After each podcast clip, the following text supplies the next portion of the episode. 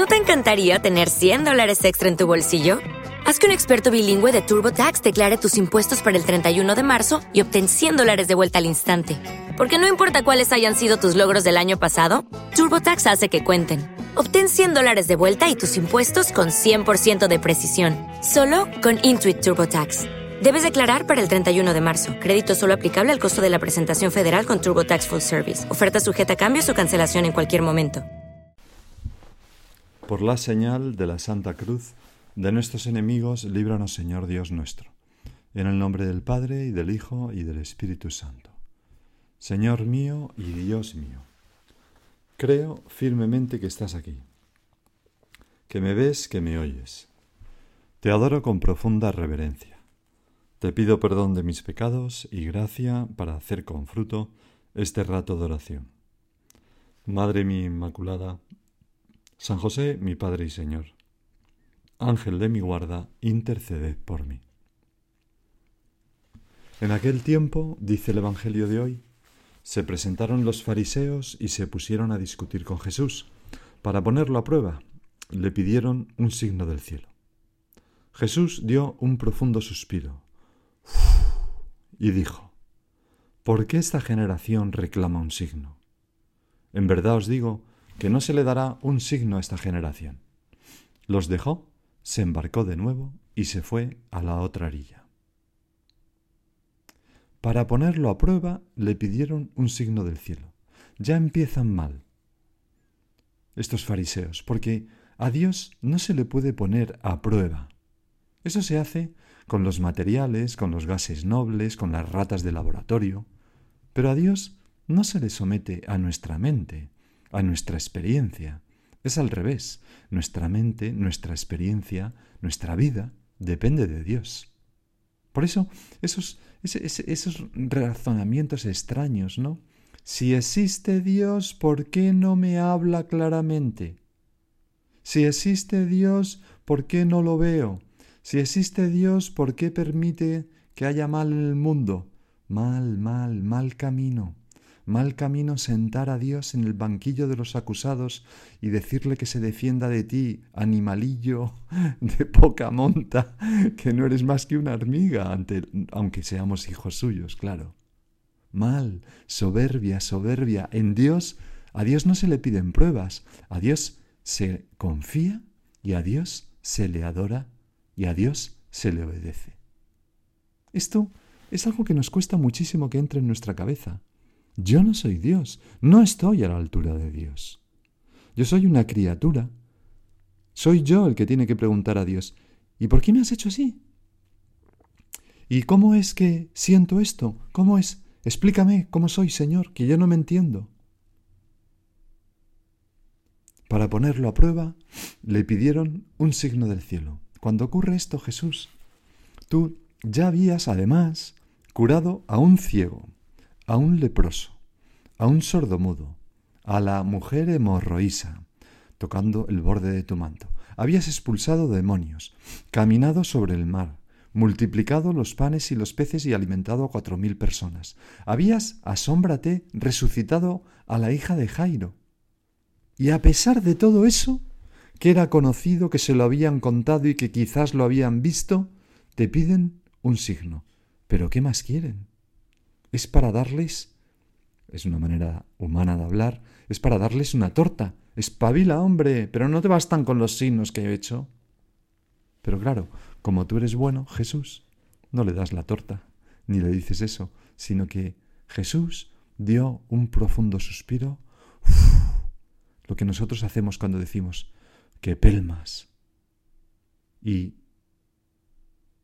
y Señor, Entiendo perfectamente esta altura tuya y, y, te pido por favor que yo nunca, nunca provoco en ti un profundo suspiro de cansancio, de, de, percibir mi incomprensión, mi incapacidad para leer los signos de los tiempos, los signos que ya haces. Porque es verdad, Señor, ¿no te estaré yo haciendo lo mismo que estos fariseos?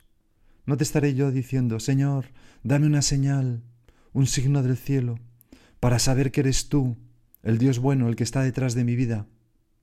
Señor, dame un signo del cielo para saber que cuidas de mí. Señor, dame un signo del cielo para saber que esto que me pasa y me hace sufrir es bueno. Dame un signo del cielo para saber que esos buenos deseos que encuentro en mi corazón y que me empujan a darme a ti son tuyos y no simple ocurrencia mía.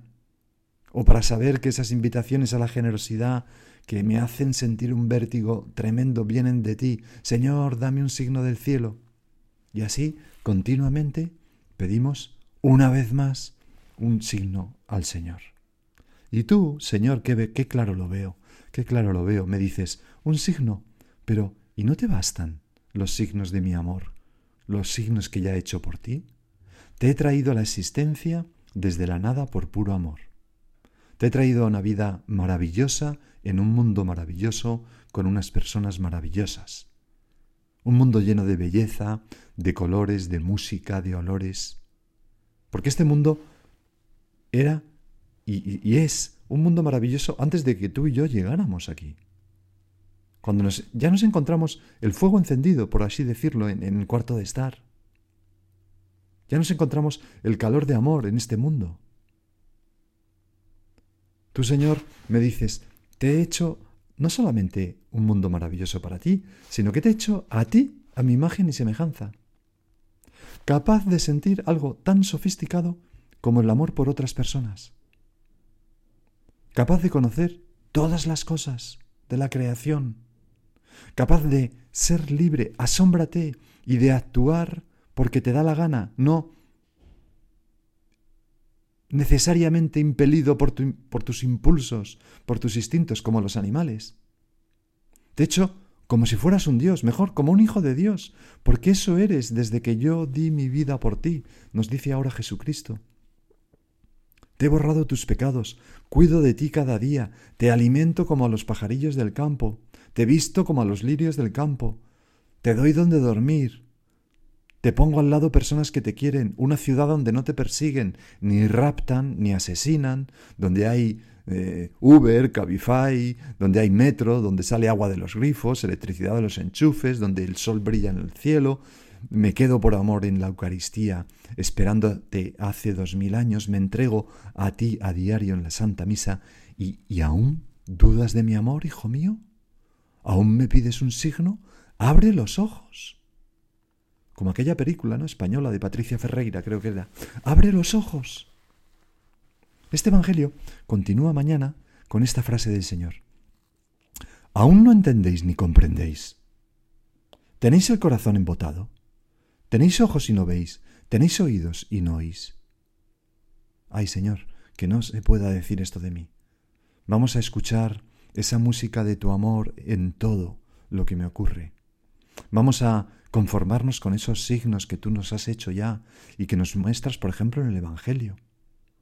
Vamos a tener fe en lo que la tradición de la Iglesia nos ha transmitido de ti, que no hay un libro mejor atestiguado que los Evangelios, ni una tradición más fiel que la de la Iglesia.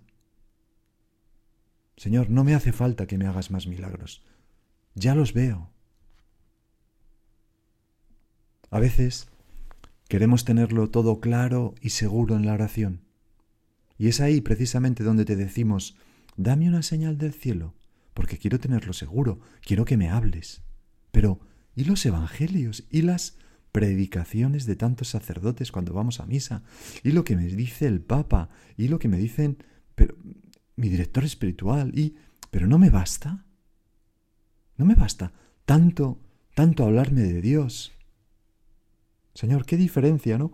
Hay santos que abren de casualidad la puerta de la iglesia, entran y escuchan en medio de una misa a la que no están asistiendo, ve, vende todo cuanto tiene y sígueme, esas palabras tuyas al joven rico pronunciadas por el sacerdote al leer el Evangelio, y les basta, en ese momento deciden entregar todo a ti y vender todas sus posesiones. Hay santos que con una frase más menos directa del Evangelio han cambiado. Me acuerdo ahora de aquella parábola del pobre Lázaro. Tienen a Moisés y a los profetas. Si no les escuchan, ni aunque resucite un muerto le escucharán. Señor, yo, ¿cómo soy yo? como aquel rico que decía, no, no, no, pero que vaya un muerto a hablarles. Dame una señal del cielo. o como los santos, que les basta con lo ordinario, con el rumor tuyo que sale de toda la creación y con el rumor tuyo del Espíritu Santo que aletea en la acción pastoral de la Iglesia. Aún no entendéis ni comprendéis, tenéis el corazón embotado, tenéis ojos y no veis, tenéis oídos y no oís. Señor, mm, yo no soy de estos, no quiero ser de estos, quiero ser de las personas que creen en ti y que se fían de ti y que se fían de la Iglesia. Y otras veces nos podemos preguntar, ¿y por qué no habrá más milagros?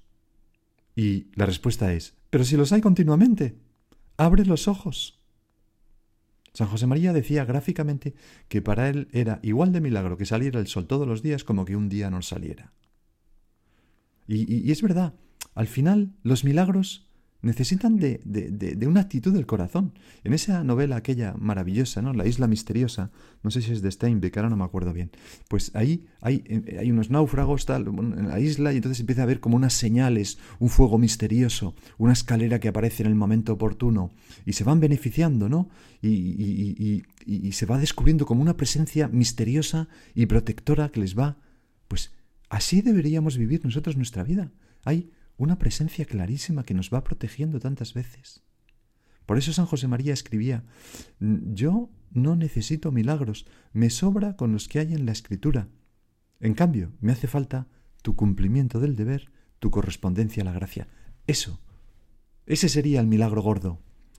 Que yo, Señor, me decidiera a cumplir mi deber, a corresponder a tu gracia, tan constante, tantas llamadas tuyas, tantas llamadas del Espíritu Santo, tantas gracias actuales desaprovechadas por mi cuenta.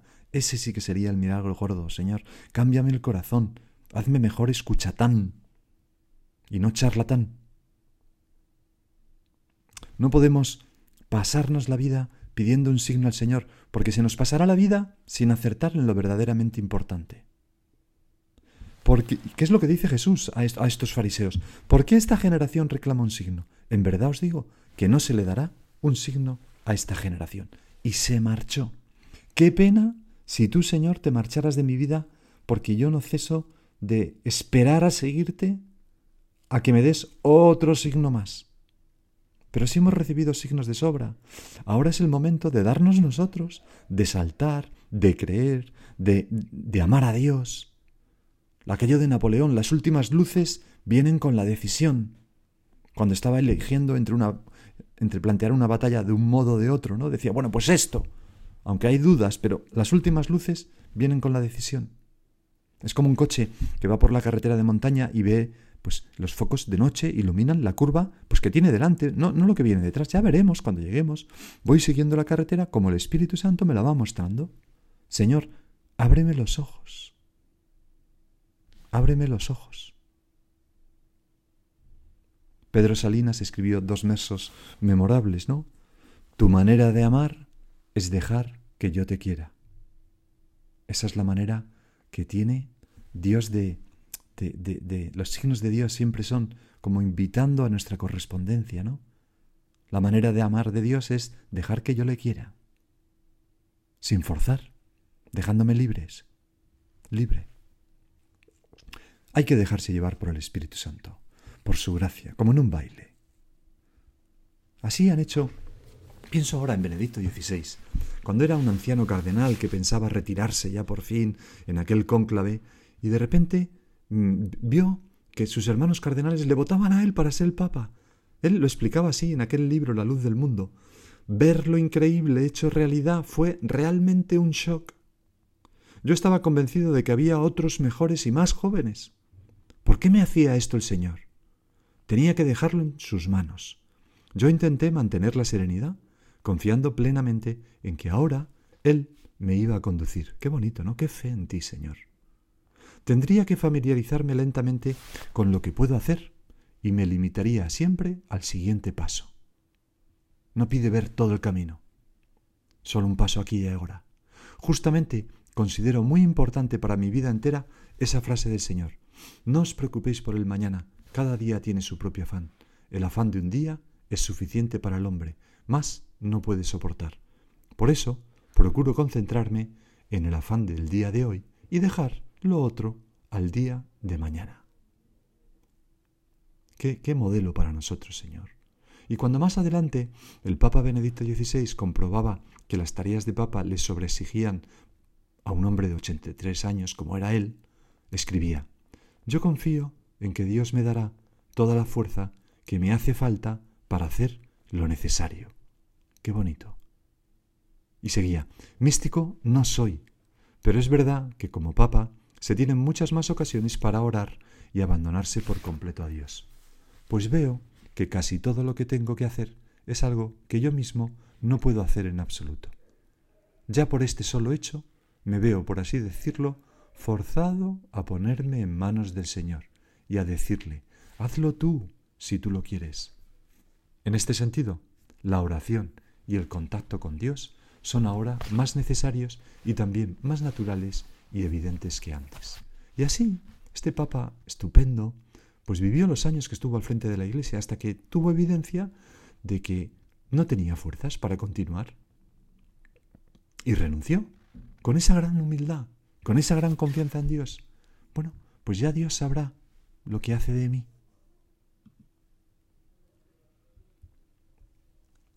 Hace ya bastantes años, en, el siglo en 1799, un poeta hamburgués, Matías Claudius, escribió una, una carta que es como un testamento a su hijo, preciosa. Y entonces en esa carta hay una frase que es magistral, que dice, La verdad, hijo mío, no se dirige hacia nosotros, sino que somos nosotros los que tenemos que ir hacia ella. Y la verdad con mayúscula es Dios. No somos nosotros los que tenemos que pretender que Dios nos muestre que es Dios, sino nosotros los que tenemos que acercarnos a Él. Y por eso, Señor, tengo que abrir los ojos y no pedirte signos. En una en ese poema estupendo, sapiencial, que es el libro del Job de la Biblia, allí Job que está lleno de, de, llagas, atormentado, sus hijos han muerto, ha perdido todas las posesiones, el mal se ha cernido sobre él de una manera terrible, ¿no? Y entonces se enfrenta un poco a Dios y dice, no, yo no encuentro mal en mí, no sé por qué me ha pasado esto, no, no puedo comprender, no, no, ¿por qué me ha pasado esto? Interroga a Dios, ¿no? Le pide un signo. Y entonces Job recibe, pues escucha estas palabras de Dios Yahvé se dirige a él y le dice, Voy a interrogarte yo a ti, y tú me instruirás, ya que eres tan listo.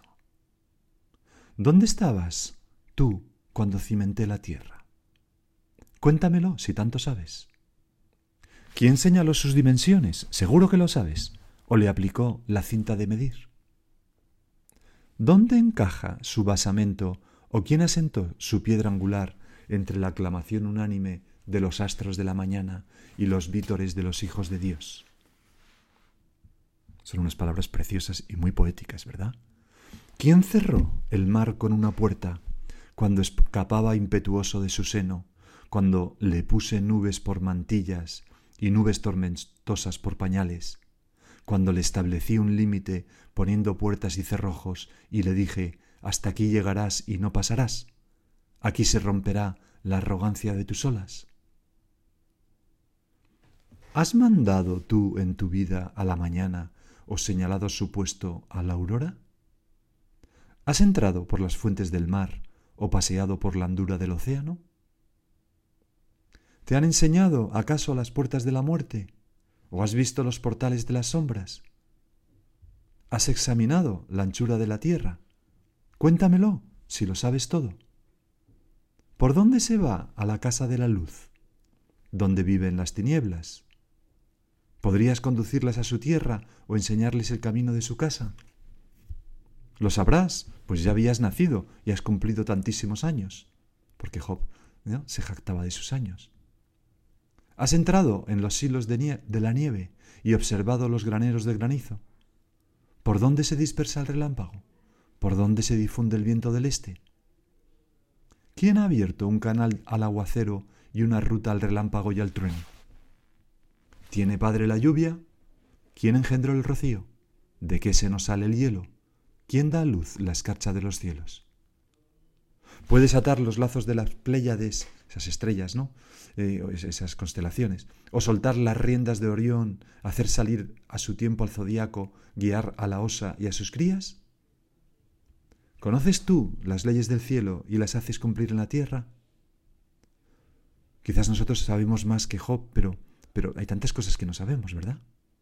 ¿Puedes ordenar a las nubes que envíen sobre ti un chaparrón?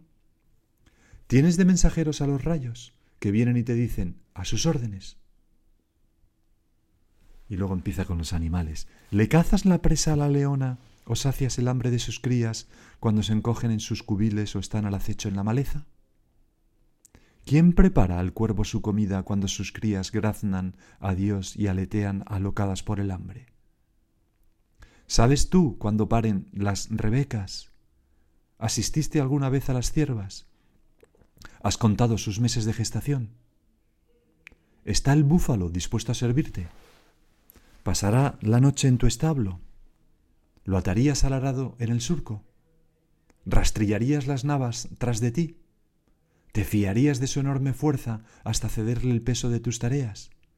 ¿Le confiarías la cosecha del grano y su acarreo después de la trilla? ¿Le das tú al caballo su brío? ¿Le, reviste el cuello de, ¿Le revistes el cuello de crines? ¿Le haces saltar como langosta? ¿O enseñas a volar al halcón cuando despliega sus alas hacia el sur, como hace Dios, ¿verdad? Con toda la naturaleza, enseñando a cada animal lo suyo.